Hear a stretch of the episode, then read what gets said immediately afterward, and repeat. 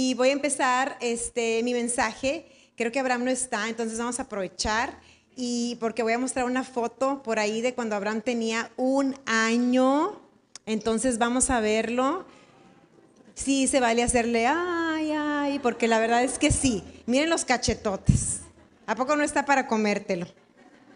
Bueno, pues aquí Abraham cumplía un año y estaba viendo algunas fotos, este, porque lo iba a felicitar por redes, ya saben cómo nos gusta andar este, presumiendo y andar socializando en, la, en las redes.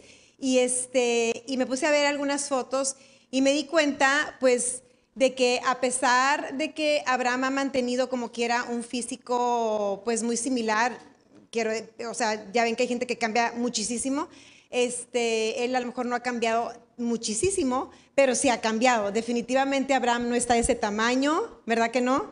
Este, ya no tiene sus cachetes, este, pues ahora está velludo, le sale barba, bigote, ahí no le salía. Eh, y, pues todo su cuerpo ha cambiado, ¿verdad? El cuerpo de un bebé a un muchacho de 20 años es muy diferente. Y sabes que Abraham no solamente ha cambiado físicamente, sino que también me puse a meditar en todos los cambios que él tuvo también en su comportamiento y en sus gustos. Pude ver cómo en sus piñatas pues le gustaba Buzz Lightyear y cómo le gustaba Shrek y cómo le gustaban los piratas del Caribe y todos esos personajes que, que pues ahora la verdad pues no le mueven mucho el tapete, ¿verdad? Como, como antes. Recuerdo este, cómo le gustaba Cars y cómo no se quería perder ninguna película y quería todo lo, de, lo del Rayo McQueen y pues ahora ya no me pide nada del Rayo McQueen. Entonces su mentalidad ha cambiado, sus gustos han cambiado, su perspectiva de la vida ha cambiado. Ahora sus necesidades son otras, sus gustos son otros, sus sueños son otros. Todo básicamente ha cambiado. ¿Por qué? Pues por la edad. Entonces Abraham ha pasado por una transformación, ¿sí? Yo creo que todos de, bebés ahora hemos pasado por una transformación, ¿verdad que sí? Ya no tenemos la misma forma que teníamos cuando éramos bebés, ya tampoco pensamos como pensábamos cuando éramos niños. Y de eso te quiero hablar hoy y quiero contarte la historia de una persona que tú vas a saber quién es, que viene en la Biblia. Y bueno, esta persona era hombre, él nació en Tarso, nació en Roma, ya, sabes quién es, ¿verdad? Él fue educado por un maestro que se llamaba Gamaliel. Y pues este hombre fue fariseo, no solo fariseo, sino que él decía que era fariseo de fariseos. Este, este hombre que lo, que lo educó en el fariseísmo, Gamaliel, pues era un excelentísimo maestro de la religión, de la religión judía, y pues le enseñó muchísimas cosas a Pablo, y Pablo era un hombre que guardaba celosamente la religión judía, la cumplía al pie de la letra, lo cual es muy, muy, pero súper difícil cumplirlo.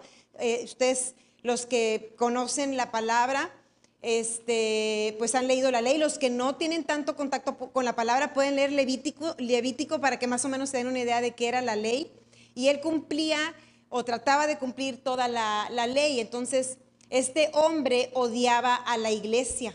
¿Sí? Él no conoció a Jesucristo personalmente, pero cuando la iglesia se hizo, eh, Pablo comenzó a atacar la iglesia y él literalmente la odiaba. Pueden ponerme, por favor, el versículo que está en Gálatas 1, 13. Eh, y ahí el mismo Pablo, cuando escribe Gálatas, describe cómo era su comportamiento antes de convertirse a Cristo. Y ahí en Gálatas 1.13 es 13, por favor, y que sea la NTV. Eh, yo, te, indico si voy a usar NTV o la Reina Valera. Y bueno, entonces este, Pablo atacaba a la iglesia, la perseguía, y yo sé que ustedes han leído la mayoría de cuando matan a Esteban, él estaba ahí, dice que él consentía su muerte, o sea, él estaba a favor de que mataran a Esteban. Si él perseguía a los cristianos, los odiaba y quería terminar con ellos. Y aquí él dice, ustedes saben cómo me comportaba cuando pertenecía a la religión judía y cómo perseguí con violencia a la iglesia de Dios, hice todo lo posible por destruirla. ¿Quién iba a decir, verdad? ¿Quién iba a pensar que ese era Pablo en ese entonces, Saulo, así lo, menciona la palabra, pero entonces un día que él iba, este, camino a Damasco, iba precisamente con unas cartas que le autorizaban pues destruir más iglesias y resulta que él tiene un encuentro con Jesús y la luz es tan fuerte, resplandece tanto Cristo que él cae al suelo, este, lee bien y no quiero que nadie de gracia y fe diga que se cayó del caballo porque ahí no menciona ningún caballo. Entonces él se cae y dice, este, que tuvo, dice la palabra que, que, que él quedó ciego por esa luz tan fuerte que él encontró. Y los demás que estaban con él escucharon esa voz que, le, que, habló, sin embargo no vieron a nadie. Y entonces, bueno, la historia es que Pablo después es sanado de esa ceguera y, y, se convierte a Cristo, ¿sí? Pero te lo menciono porque Pablo tuvo una yo considero, y yo creo que la gente muy estudiosa de la palabra también así lo considera, la transformación más radical que leemos en la Biblia. Tuvo una transformación muy fuerte. Y la palabra transformación viene en Romanos 12, 2 y dice que nosotros no debemos ser conformados a este mundo, sino que nuestra mente debe ser transformada. Y, esa palabra de, de transformada en el griego es la misma palabra o el mismo origen de la palabra metamorfosis, que quiere decir cambiar de forma. Por eso es transformarse, es cambiar de forma y también es la misma palabra este, que se usa para, cuando Jesús se transfiguró. ¿Recuerdan ese pasaje donde Jesús se muestra a algunos de sus discípulos y él tiene una transfiguración? O sea, su cuerpo se transfiguró, se hizo otra figura, se convirtió en una celestial. ¿Sí? Y e, esa es la misma palabra que usa, o sea, es el mismo origen de, de la palabra. Entonces, todos tenemos una historia. Tú y yo tenemos una historia. ¿Me pueden poner, por favor, Efesios capítulo 2, versículos 1 al 3 de la NTV? Por favor. Y yo se los voy a comenzar a leer. Y dice, antes ustedes estaban muertos a causa de su desobediencia y sus muchos pecados. Vivían en pecado, igual que el resto de la gente. Voy en el... ¿Sí? ¿Ya vamos ahí? igual que el resto de la gente, obedeciendo a quién. Otra vez los quiero oír, obedeciendo a quién? Al diablo, el líder de los poderes del mundo invisible, quien es el espíritu que actúa en el corazón de los que se niegan a obedecer a Dios. Todos vivíamos así en el pasado, siguiendo los deseos de nuestras pasiones y la inclinación de nuestra naturaleza pecaminosa por nuestra propia naturaleza éramos objetos del enojo de Dios igual que todos los demás. Aquí dice que nosotros antes de habernos convertido a Jesús, éramos desobedientes a Dios porque nosotros obedecíamos al diablo. Y nos dice cómo el diablo es el líder de los poderes invisibles de este mundo. Es el líder, es, eh, gobierna esta tierra. Por lo tanto, todos antes de llegar a Cristo realmente estábamos sometidos al diablo. Y te voy a decir algunas cosas fuertes que muchas veces en la iglesia no se dicen, pero que son la verdad. Que son la verdad. Y, realmente reconocerlo es lo que trae poder a tu vida, es lo que trae libertad a nuestra vida. ¿sí? Entonces, antes de yo estar sometida a Dios, realmente estaba sometida al diablo, estaba sometida a Satanás porque yo tenía la influencia de esta cultura. Y normalmente creemos, entendemos cultura como cuando te digo cultura, ¿qué te imaginas? Dime la verdad, ¿qué te imaginas? Ay, no te imaginas nada. Di lo que te imaginas, si te equivocas, pues digo, digo, no, no hay equivocación, o sea, nada más que es lo que te imaginas. ¿Nada? ¿Cómo? Estilo mexicano. Te amo. Muy bien. ¿Qué más? Tradiciones. ¿Qué más? Costumbres. Todo eso es una cultura, ¿verdad? Y por ejemplo, Ibrahim dijo cultura mexicana, porque a veces tenemos como que más presente que la cultura azteca, que la cultura maya, así, ¿verdad? Pero hoy en día vivimos una cultura también. La cultura va también evolucionando. también va, siendo diferente de acuerdo a, a las épocas. Y bueno, para que quede más claro, pues mejor de un diccionario. Es un conjunto de conocimientos, ideas, tradiciones y costumbres que caracterizan a un pueblo, a una clase social o a una época. Entonces, esa es la cultura. Y nosotros hemos sido influenciados por la cultura. Todos, todos los que estamos aquí presentes tenemos influencia de la cultura, desde que nacimos hasta el día de hoy. Y esa cultura ha formado nuestra manera de pensar. Esa cultura nos ha dado una mentalidad, nos ha dado una costumbre, una tradición, una idea, ¿sí? Simplemente en nuestra familia existe una cultura. Si, si en nuestra familia está por ejemplo, la tradición de que en Navidad siempre se reúne toda la familia, pues normalmente la vamos a seguir porque es algo que nos inculcaron desde niños.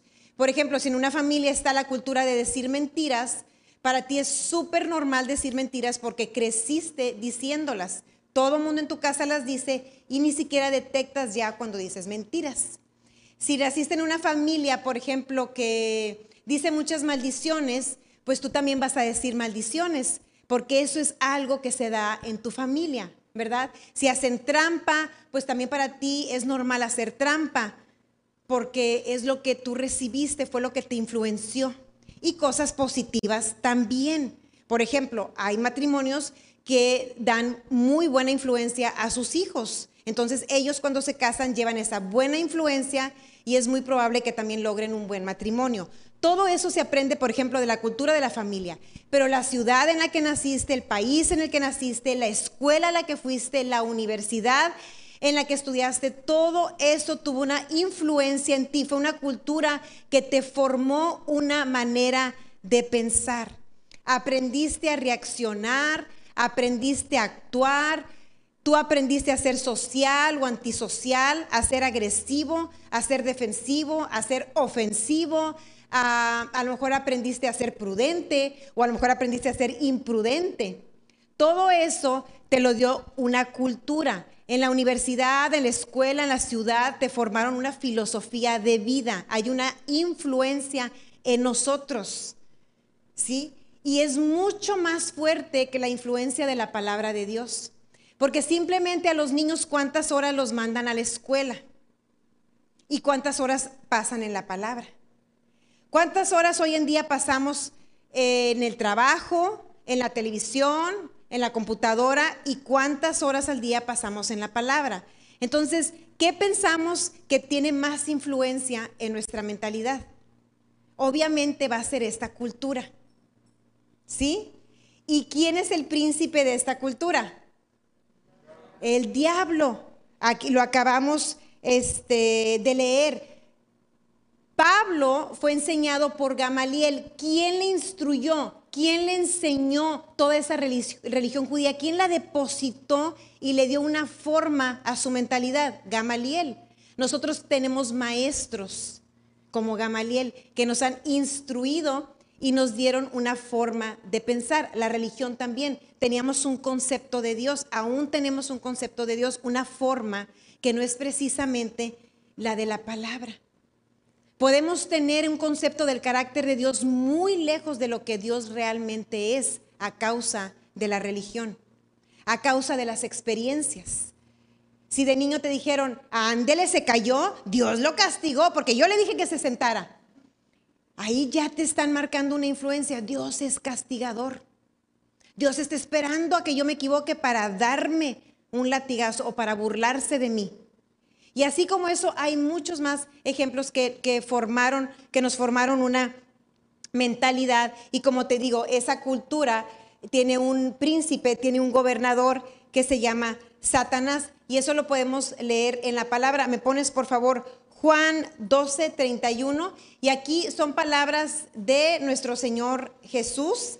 Y él habla del, del diablo. Y dice, ahora es el juicio de este mundo. No te voy a leer todo por cuestión de tiempo, tú lo puedes leer. Ahora, el príncipe de este mundo será echado fuera. ¿A quién se refiere?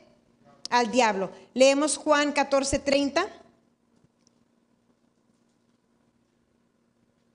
ahí mismo, eh, pero 14:30, no hablaré ya mucho con ustedes porque viene el príncipe de este mundo y él nada tiene en mí. Otra vez se refiere a Satanás como el príncipe de este mundo. Me pones eh, 2 de Corintios 4, 4.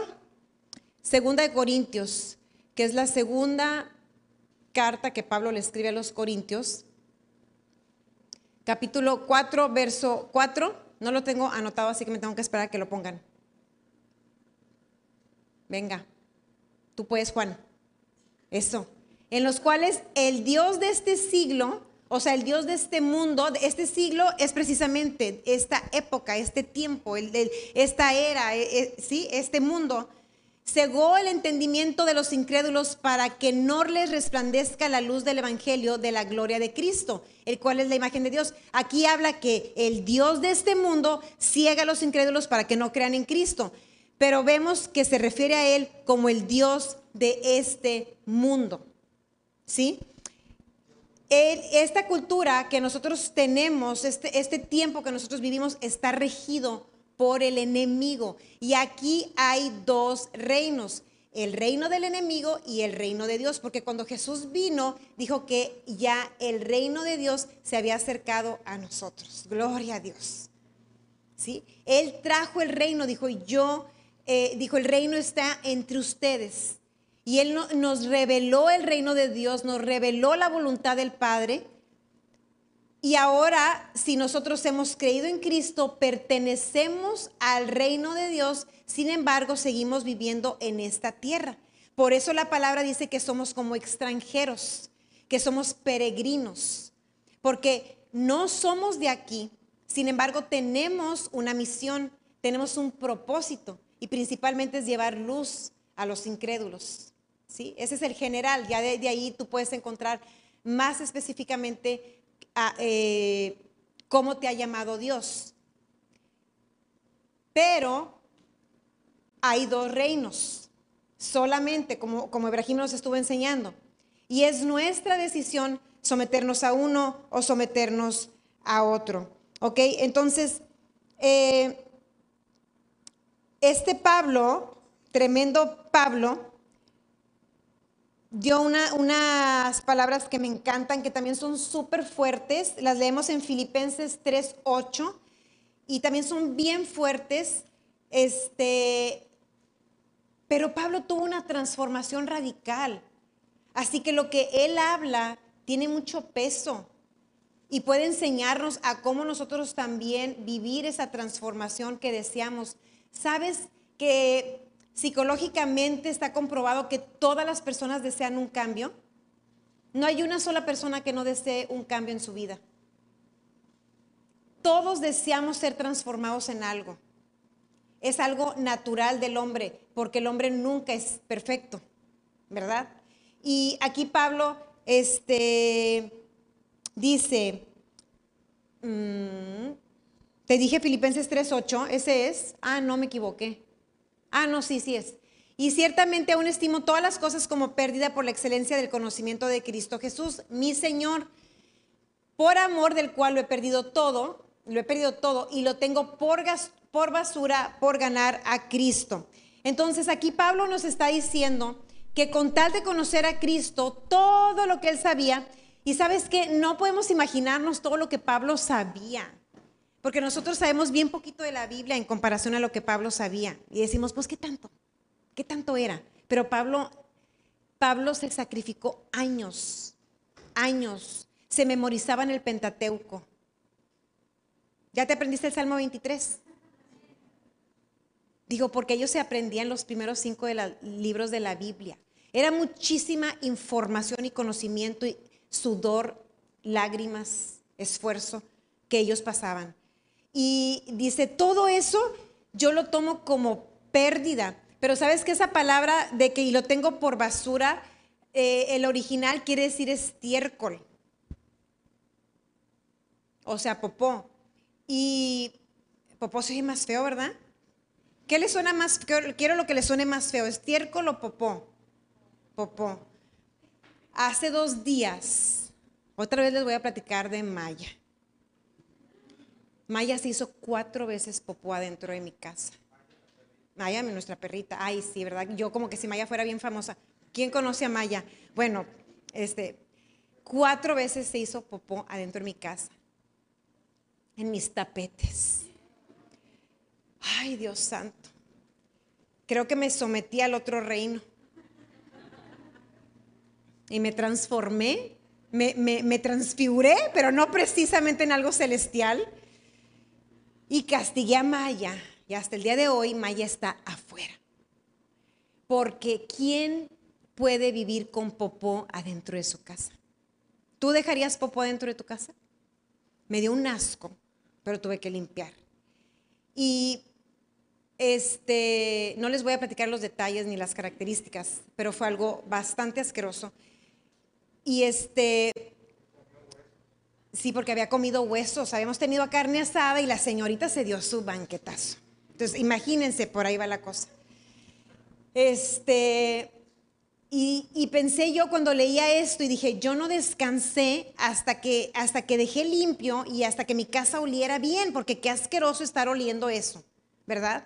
¿Quién puede vivir, o sea, que tu perrito se haga popó en tu casa y dices tú, no, aquí es normal, todos andamos así, entramos y salimos y ¿quién lo va a dejar así, ¿verdad? Entonces, imagínate que Pablo dice, todo lo que yo tengo, todo el conocimiento que adquirí, lo considero como popó y lo, ya lo desecho para entender el amor de Dios. Ponte a pensar como esa popó de Maya que la traigamos en aquí, aquí metida, por la forma que nos ha dado la cultura, maneras de pensar que son completamente contrarias al reino de Dios. No es la manera que Dios quiere que vivamos. Es necesario deshacernos del estiércol para recibir las verdades puras, sagradas de nuestro Señor Jesús, que nos llevan a una vida en abundancia. Ajá, porque Jesús dijo en Juan 10:10 10, que el ladrón venía a robar, matar y destruir, pero que Él venía a darnos vida y vida en abundancia. Y no te he dado el título de, este mensaje, pero ahorita ya te lo voy a dar. Y se llama 180 grados porque yo hoy quiero retarte a dar un giro de 180 grados a tu vida. Romanos, ¿me pusiste Juan 10, 10 o no? Este, no es necesario, no es necesario, ya, ya lo mencioné, ya lo conocen, pero eh, Romanos 12, 2, sí, pónmelo por favor, en la NTV, Romanos 12, 2, y dice, no imiten las conductas ni las costumbres de este mundo, más bien dejen que Dios los transforme en personas nuevas al cambiarles la manera de pensar. Entonces aprenderán a conocer la voluntad de Dios para ustedes, la cual es buena, agradable y perfecta. Cuando llegamos a Cristo comenzamos a anhelar su voluntad. Pero ¿sabes cuál es la única manera de conocer su voluntad? Cambiando nuestra manera de pensar. Podemos orar y orar y hágase tu voluntad y hágase tu voluntad, pero mientras nuestra mentalidad no cambia, la mentalidad del reino, no vamos a saber cuál es la voluntad de Dios. Y la voluntad de Dios no sucede en automático, sino que nosotros tenemos una voluntad también, la cual se tiene que hacer una con la voluntad de Dios para que se pueda cumplir la de Él. ¿Me explico? Si aunque Él quiera hacer su voluntad, si yo tomo decisiones que son contrarias a su voluntad, pongo a Dios en muchos aprietos para que se pueda llevar a cabo su voluntad. Amén. Si yo estoy de, si yo tengo, o bueno, yo no, pero ustedes, tienen un novio, una novia que no es la voluntad de Dios, aunque ustedes digan, hágase tu voluntad, hágase tu voluntad, mientras tú estés, no tomes la decisión o tomaste una decisión contraria, no se puede llevar a cabo la voluntad de Dios. ¿Sí? Pero entre yo más conozco a Dios, más mi mente va cambiando, más me voy pareciendo a Él, más comienzo a pensar como Él, más comienzo a vivir esa vida en abundancia. Entonces, entonces mis decisiones se comienzan a empatar con la voluntad de Dios. Pero es necesario dar un giro de 180 grados. ¿Y por qué de 180 grados? Porque en mi vida personal he dado algunos de 45 grados, de 90 pero y otros de 360, que es lo peor, vuelve el perro al vómito. Pero Para poder vivir la vida en abundancia y la voluntad de Dios, que es buena, agradable y perfecta, es necesario hacer un giro de 180 grados. Y les traje una imagen para que puedan entender mejor y sepan, si me la pueden poner, este, lo que les decía ahorita. A lo mejor tú has, has hecho cambiecitos así, has dejado que la palabra te dé un girito de 45 grados, de 90, como te dije, de 360. Pero el de 180 cambia completamente la posición original, es contraria a la posición original. Entonces, cuando yo robaba, ahora yo trabajo. Cuando yo decía mentiras, ahora hablo con la verdad. Cuando yo criticaba, ahora animo. ¿Vemos la diferencia? Son dos reinos. Y para pasarte al otro tienes que dar ese giro de 180 grados, porque son contrarios, no son poquito parecidos, no tienen similitudes, no, son totalmente contrarios. Dios anima, el diablo acusa. Te voy a dar unos ejemplos. Dios consuela, el diablo te condena, te culpa. Dios eh, eh, te da fe, y el diablo te siembra incredulidad. Dios te edifica y el enemigo te destruye. Son contrarios, son reinos completamente contrarios. Y es necesario conocer la palabra porque ese va a ser el filtro de nuestros pensamientos. Con eso vamos a saber dónde en este círculo estamos parados, cuánto hemos sido transformados. Y el reto es ser transformados completamente. Que lo que era mi debilidad ahora es mi fortaleza. Que tú puedas verte, tú ponte el tiempo en tres meses, en un año, así como cuando vas a hacer ejercicio. Yo cuando metí a mis hijos a clases de algo les decía, un año, porque si tú vas un mes no vas a ver cambios, no vas a aprender. Si tú vas tres meses no vas a aprender. Necesito que me des un año en ballet, un año en guitarra, un año en taekwondo, para que podamos ver los resultados. Y bueno, tú date el tiempo, ponte un tiempo y deja que la palabra te renueve, pero que tu reto sea esa transformación de 180 grados. No poquito, porque a veces hay poquito y nos conformamos y lo peor es como te dije, el de 360. ¿Te ha pasado? A mí muchas veces. Que regreso de donde Dios me sacó y digo, ¿qué es esto? Estoy bajo el otro reino como cuando Maya se hizo popó. Entonces, eso fue lo que hizo Pablo. La palabra cambió a Pablo. Pablo recibió muchísima revelación de parte del Espíritu Santo en palabra. Más de la mitad del Nuevo Testamento lo escribió Pablo. Imagínense cuánta palabra estuvo recibiendo él y eso fue lo que él le cambió su mente. Por él tenemos la revelación de la gracia. Él fue el que nos reveló el nuevo pacto. Él fue el que nos enseñó esa gracia maravillosa en la cual vivimos ahora. Eh, Pablo estaba completo. Pablo no estaba casado y él estaba completo. Él estaba feliz. Él es, a él no le faltaba nada. Y tú puedes darte cuenta en la carta a los filipenses, es la carta que más habla del gozo y es la carta que él escribió cuando estaba en la cárcel. O sea, él fue un hombre transformado. Él no predicaba y vivía otra cosa. Él, escribía de lo que él tenía revelado. Él vivía en gozo en la cárcel. Y, nosotros no estamos en la cárcel y a veces no podemos experimentar el grado del gozo que el Espíritu Santo nos ha dado. Hay mucho, iglesia, por ser transformados. Nos falta mucho, bastante porque la palabra no tiene límites. La palabra es poder transformador. ¿Me ayudas, Abraham? Es poder transformador. No es, no es, un, no es un tantito, no, es un, no son cambios sutiles. La iglesia fue constituida para enseñar, mostrar el poder de Dios y me seréis testigos. Dijo, cuando, cuando venga el Espíritu Santo sobre ustedes, ustedes van a ser testigos. ¿Y cómo vamos a ser testigos? Andando de casa en casa, entregando un folleto. Eso no es ser testigos. Ser testigos es nuestra vida. Nuestra vida testifica el Evangelio. Nuestra vida habla del Evangelio, habla la palabra. ¿Sí? ¿Verdad que sí? ¿Verdad que así es? ¿Verdad que así lo dice la Biblia? ¿En qué posición estás? En la que tú te encuentres en alguna debilidad o en lo que tú sabes que te molesta y que tú sabes que no es de acuerdo a la palabra, Dios quiere ponerte completamente al lado contrario. Ese es su deseo, porque Él quiere darnos esa vida en abundancia. Y tú puedes filtrarlo todo así. ¿Me roba? ¿Este pensamiento me roba? ¿Me mata? ¿Me está destruyendo? Entonces no es del reino de Dios. Él vino para darte vida en abundancia. Y vida en abundancia no es prosperidad económica.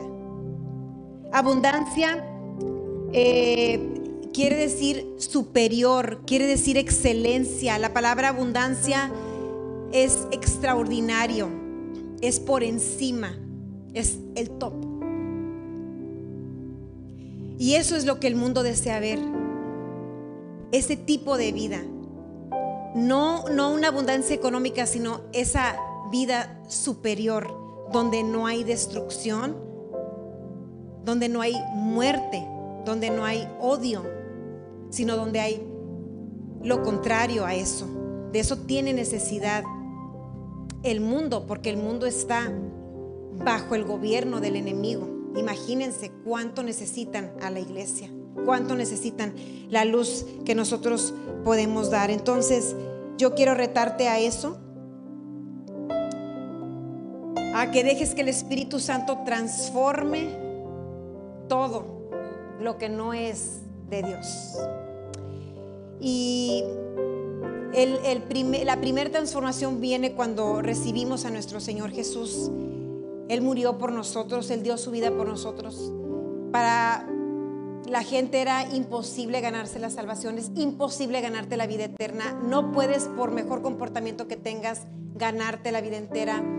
Ni con todo el dinero del mundo tú no puedes ir con Dios a comprarle la vida eterna. Tú no puedes decirle, yo tengo tantos millones, quiero irme al cielo, dame el pase. No funciona así. Porque necesitamos ser limpiados, lavados del pecado. Y solamente la sangre de Cristo lo hizo. Y voy a hacer una oración si tú no has recibido a Jesús, si tú que me estás viendo en la transmisión también, si nunca has recibido a Jesús, ese es el primer paso para la super transformación, porque eres literalmente trasladado de tinieblas a luz, así lo dice la palabra, cuando, cuando recibimos a Jesús. Y si lo estás viendo ahorita o lo estás viendo en 10 años, pues Jesús te salvó. Jesús te salvó y quiere que seas parte de su reino. Y si aquí hay alguien también, pues me gustaría este, orar contigo. Entonces, si podemos orar todos al mismo tiempo. Y, y tú este, que estás aquí, si quieres recibir a Cristo, puedes levantar tu mano. Si hay alguien que quiere recibir a Jesús, puede levantar su mano o todos tienen a Jesús. A ver, todos, todos, todos ya han recibido a Jesús o dicen, yo no sé si me muero, no sé si voy al, infierno o voy al cielo. Si tienes la inseguridad, es muy probable que no tengas a Jesús. Entonces, como quiera, vamos a orar. ¿Sí? Jesús, te damos gracias por morir por nosotros. Creo en ti. Creo que tú eres mi Salvador y que tú eres mi Señor. Y yo te recibo esta noche. Recibo vida nueva. Recibo tu reino. Y recibo toda la transformación que tú tienes para mí. Gracias Jesús, porque ahora tú y yo somos uno solo y nos veremos por siempre en la eternidad. Amén. Amén. Bueno, y también quisiera orar si tú dices, Sofía, yo quiero ser transformado. Yo necesito ese giro de 180 grados. Si tú, si tú quieres ser sincero, pues ponte de pie. Yo ya estoy de pie, yo sí lo necesito. Y vamos a, orar juntos y vamos a, a pedir al Espíritu Santo y a creer por, ese, por esa transformación radical en nuestras vidas. Quiero decirte que Dios te ama y también quiero decirte que Dios también corrige. Y aunque sabemos que tenemos a un Dios de amor, que Él nunca nos va a insultar, pero Dios sí corrige y a nadie le gusta ser descubierto. Y cuando Él nos corrige, muchas veces nos duele, nos hace llorar, podemos sentirnos lastimados, no porque Dios nos lastime, sino porque nuestro corazón se descubre y somos confrontados con nosotros mismos. Pero ese tipo de tristeza que podemos llamar en la Biblia dice que es para arrepentimiento y es buena. Sí, nadie cuando se le corrige se pone feliz. Entonces, para que no tengas tampoco un concepto equivocado, porque a veces se habla tanto de un Dios de amor que creemos que Dios todo el tiempo nos da palmadas y todo el tiempo nos sonríe. Y sí, Él es bueno y siempre está a nuestro favor y nos ama. Pero un padre que no corrige no es un padre que ama. A mí me duele demasiado corregir a mis hijos, pero yo los amo. Yo tengo que mostrarles el buen camino en amor. En amor. Y así es Dios. Digo, no así, mucho más excelente que nosotros. Entonces, vamos a orar. Padre, te damos gracias por tu palabra, papá. Te damos muchas gracias porque te tenemos. Y hoy te decimos que queremos ser transformados por ti. Tú conoces nuestras luchas, tú conoces nuestras fallas, tú conoces nuestras debilidades. Tú conoces, Señor, nuestro carácter, nuestras costumbres, Señor. Tú las conoces, nuestros hábitos, nuestras reacciones, Señor. Tú conoces todo. Y te pedimos que quites todo el estiércol de nuestra mente. Que nos transformes, Espíritu Santo, con tu palabra tenemos hambre de tu palabra, pero también te pedimos más hambre de tu palabra. Que sea lo que más nos interese, porque sabemos que eso es lo que va a cambiar nuestra mentalidad. Y que de ahí va a venir esa vida en abundancia, de ahí va a venir esa voluntad tuya que es buena, agradable y perfecto. Gracias Espíritu Santo por transformar nuestros corazones y por llevarnos a un nivel de más gloria contigo. Queremos ser más luz en un mundo de tinieblas. Queremos mostrarte más, Señor, y sabemos que no está en nuestras fuerzas, que no está en nuestras debilidades, sino que está en el poder de tu palabra. Gracias, Jesús, por ese poder transformador que ahora está fluyendo en nuestro ser y que está trayendo revelación. Te pido, Espíritu Santo, por revelación, por revelación para entender tu palabra y que sea una verdad que se vive, que la vivimos y no solo la leemos o no solo la conocemos. Gracias Señor porque creo que viene una transformación tan poderosa que va a ser como una explosión de fuego en esta iglesia. Te damos toda la gloria y todo el honor y toda la honra es para ti Jesús porque como tú, ninguno Señor. Te amamos. Amén y amén. Bueno, pues eh, nos vemos el domingo. Gracias y fe es tu iglesia. Te amo. Estoy orando por ti todos los días y te va a ir bien. Date ese giro y tú vas a, vivir más allá de lo que habías imaginado, de lo que jamás has experimentado. Amén. Bendiciones.